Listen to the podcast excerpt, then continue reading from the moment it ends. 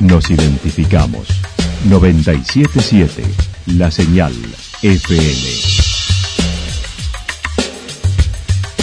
Valle de Calamuchita, Córdoba, Argentina.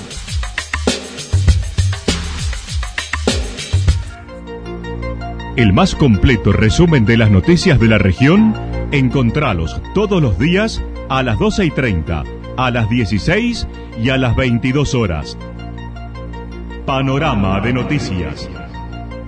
Por la 977, la señal FM nos identifica también con las noticias.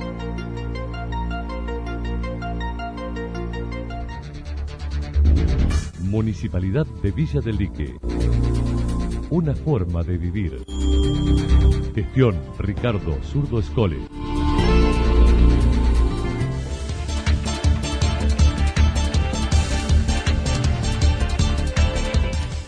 A esta hora hacemos un repaso por la información regional a través de los títulos. Impactaron dos cuadriciclos al ingreso a Yacanto, uno conducido por un menor.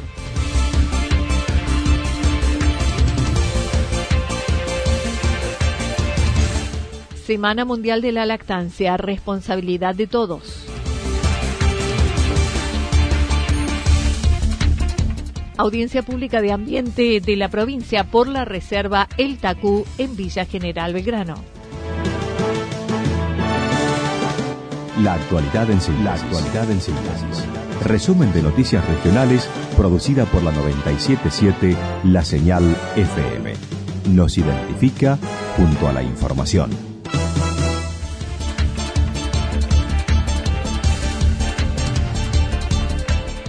Impactaron dos cuatriciclos al ingreso a Yacanto, uno conducido por un menor. Ayer, alrededor de las 18 horas, colisionaron dos cuatriciclos en el ingreso a Villa Yacanto, uno conducido por un menor de baja cilindrada y otro de mayor categoría que embistió al de menor, ya que éste realizó una maniobra prohibida, como doblar en U en una ruta. Walter Álvarez, del cuartel de bomberos de Villa Yacanto, manifestó. Bien, en principio nos ponían en conocimiento aproximadamente 18 horas del día de ayer de, un accidente de un menor, no lo lograron detallar, eh, la dotación eh, cuando acude aparentemente era por un accidente doméstico en la zona del ingreso de la localidad, eh, donde bueno, al llegar al lugar se trataba de un accidente vehicular, donde habían chocado dos cuatriciclos, eh, de la cual el cuatriciclo de mayor eh, cilindrada habría investido a un cuatriciclo de 110 cilindradas, donde era manejado por un menor de edad de 12 años, quien habría sufrido, digamos, los mayores golpes. El ciclo de menor cilindrada habría estado cruzando, o sea, atravesando la ruta, eh, posiblemente eh, sin los recaudos necesarios en el sentido de eh, precaverse que no, no, no viniesen vehículos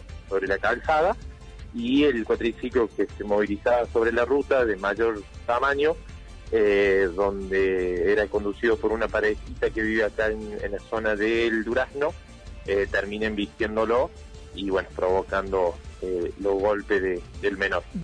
Acudieron a atender al menor con contusiones el personal del dispensario, además del personal policial. El menor es de Yacanto y la pareja del otro vehículo del Durazno.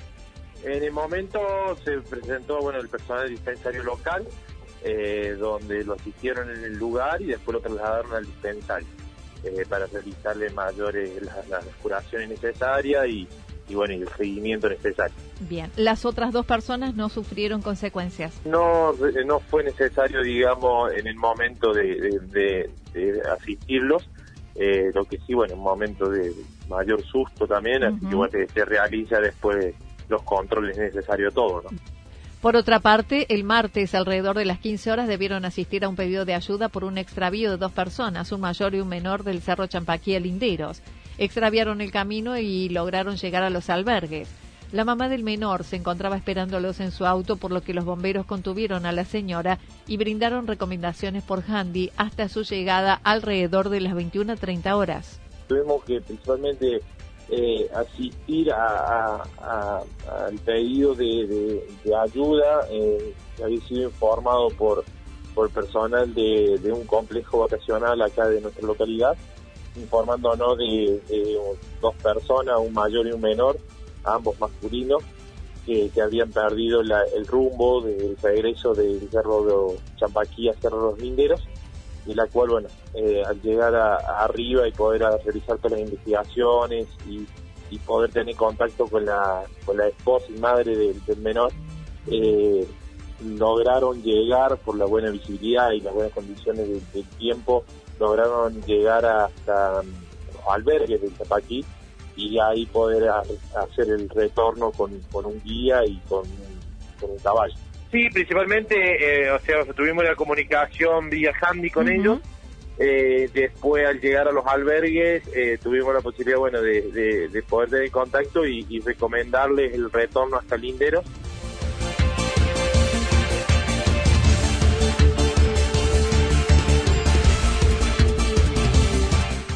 Semana Mundial de la Lactancia, responsabilidad de todos. Del 1 al 7 de agosto se celebra en más de 170 países la Semana Mundial de la Lactancia Materna, cuyo objetivo es fomentar la lactancia materna o natural y mejorar la salud de los bebés de todo el mundo. El lema de este año es proteger la lactancia, una responsabilidad compartida, invitando a todos a ser parte. La agricultora María Laura de Andrés comentó proponen un lema, eh, WABA, que es la Asociación por la Lactancia, eh, y este año propuso como lema que es una hay que proteger la lactancia, una responsabilidad compartida, ¿no? Como para que ya no quede y que sobre un sector eh, o el voluntarismo, porque generalmente los que más apoyan es la gente que hace voluntarismo, porque si nos ponemos a hablar de los sectores privados, eh, no hay muchos que, que, promocionen, que promocionen y que inviertan ¿no? en la lactancia materna. Entonces, eh, propone una responsabilidad compartida. Sabemos, partiendo de que la lactancia materna es la base, el pilar de la salud y el desarrollo de la persona, proponiendo como objetivo primario que los sistemas de salud se fortalezcan promoviendo la lactancia materna. Se insiste en la realidad que toda madre está capacitada para amamantar a su bebé y aunque al principio puede suponer un esfuerzo y plantear muchas dudas, esta etapa se pasa con un buen asesoramiento y mucha paciencia y práctica. Remarcó la necesidad de participación de todos los actores sociales, destacando en el marco de la pandemia se vulneraron muchos derechos de la mamá y del bebé, por lo que es necesario reconstruir esos derechos. Eh, en el marco de la pandemia, ¿qué es lo que pasó?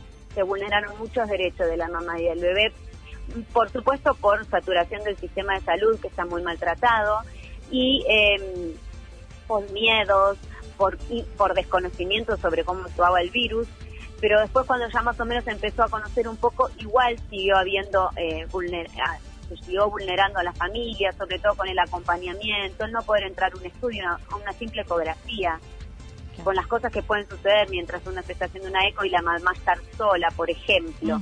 Después, durante el parto, se separaba las mamás de sus bebés, sabiendo el impacto que puede ser devastador para esa mamá y ese bebé en una lactancia posterior. Sabemos que la mayoría de los bebés eh, pueden estar con su mamá y disfrutar de esa hora sagrada de la que tanto hablamos, donde es imprescindible la primer prendida al pecho, contacto.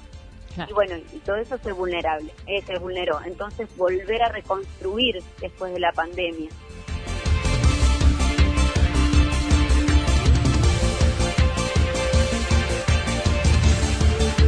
Audiencia Pública de Ambiente de la provincia por la Reserva del Tacu en Villa General Belgrano. El predio de la Reserva del Tacu de Villa General Belgrano vuelve a la esfera pública con el llamado Audiencia Pública. Alejandro Monbrun recordó ese predio fue prometido por el gobierno provincial en la campaña del 2007 que no se concretó y se efectivizó en el 2015 en la intendencia de otro peronista, Gustavo Medina. En ese momento, la provincia puso algunas condiciones para la que fuera terminal de ómnibus, hotel o eh, un lugar de esparcimiento para lo que es la Oktoberfest. Luego el tema llegó al Consejo Deliberante. Alejandro Monbrun esto señalaba. En el año 2015 en la administración de, Gustavo Medina, y allí se ponen algunos cargos de donación, digamos, algunas condiciones de que ese predio eh, la municipalidad lo asumía como propio, con la condición de que allí se instale una terminal de ómnibus, eh, el predio del Oktoberfest o un hotel. Eh, bueno, Eh, luego hubo una consulta popular en donde el predio del Oktoberfest la ciudadanía, a través del voto electrónico, decidió que, no se haga allí el predio del Oktoberfest, sino que se haga en, el predio actual. Bueno, un breve resumen, digamos, para, para contarte que hubo toda una historia eh, anterior a estos últimos años eh, sobre ese lugar y que finalmente a partir de la llegada de Oscar Santarelli al gobierno de, de Villa General Belgrano, se avanza con la idea de construir allí una terminal de ómnibus. Luego el tema llegó al Consejo Deliberante en el primer año del gobierno de Oscar Santarelli, el 2020, buscando derogar una ordenanza ambiental por dicha reserva. estudio que había hecho el área de ambiente, el guardaparque eh, Gustavo Ponce tiene lugar, registrando este, bueno, gran cantidad de especies arbóreas nativas y una cantidad de biodiversidad muy importante. Entonces, este, bueno, la recomendación era que allí no se intervenga con estos cargos este, que, se querían hacer, sino este, que se vaya hacia una protección ambiental mayor, cuestión que este, incidió en la eh, realización de un proyecto de reserva natural eh, provincial que ingresó un expediente a la Secretaría de Ambiente de la provincia en aquel momento. Vinieron los técnicos a evaluar el lugar eh, pero bueno, eso con el cambio de gobierno quedó stand-by y no avanzó ese proyecto en Córdoba. Eh, entonces, como bien vos señalabas, cuando, cuando hay el cambio de gobierno, este, el, Consejo Deliberante, eh, al menos en sus concejales oficiales, lo que intentan es sacarle la protección ambiental que ya tenía previo. El año pasado, mediante la iniciativa popular, vecinos presentaron un proyecto para realizar allí una reserva natural. Fue rechazado, sin posibilidad de llevar adelante el diálogo, un debate. El municipio presentó el proyecto de construcción de la terminal a la Secretaría de Ambiente y por ello se convoca a la audiencia pública ambiental para los que quieran participar expongan sus opiniones. Será por Zoom el 2 de septiembre. Para inscribirse hay tiempo hasta el 31 de agosto y deberá hacerse vía web del gobierno provincial. Por eso está enmarcado en la ley de ambiente esta audiencia pública ambiental, que eh, en el caso de, este proyecto de terminal de ómnibus se va a realizar el 2 de septiembre a las 10 horas y va a ser eh, vía Zoom, hay que anotarse en la página de, de la Secretaría de Ambiente. Eh, la Secretaría de Ambiente marca el dominio participación.cba.gov.ar te comento que yo eh, en horas de la mañana quise anotarme y no pude. Hay que tener el Ciudadano Digital 2, eh, lo cual yo no sé si ha sido por alguna impericia mía o porque realmente todavía no está cargada, digamos, la, la ficha para, para inscribirse. Pero bueno, es importante ya ir difundiendo que hay tiempo hasta el 31 de agosto. Evidentemente que todos los que estamos interesados en la participación ciudadana eh, haremos las consultas este, la difusión pertinente para aprovechar esta oportunidad. Por otro lado, el 25 de agosto habrá otra audiencia pública por el predio donde se construirá el polo tecnológico.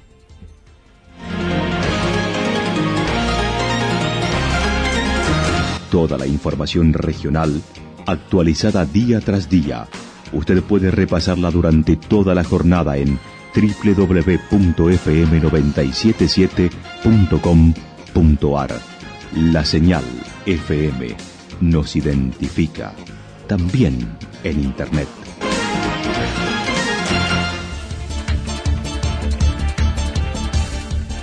El pronóstico para lo que resta de la jornada indica algo nublado, temperaturas máximas entre 23 y 25 grados para la región y el viento soplará del sector norte entre 23 y 31 kilómetros por hora.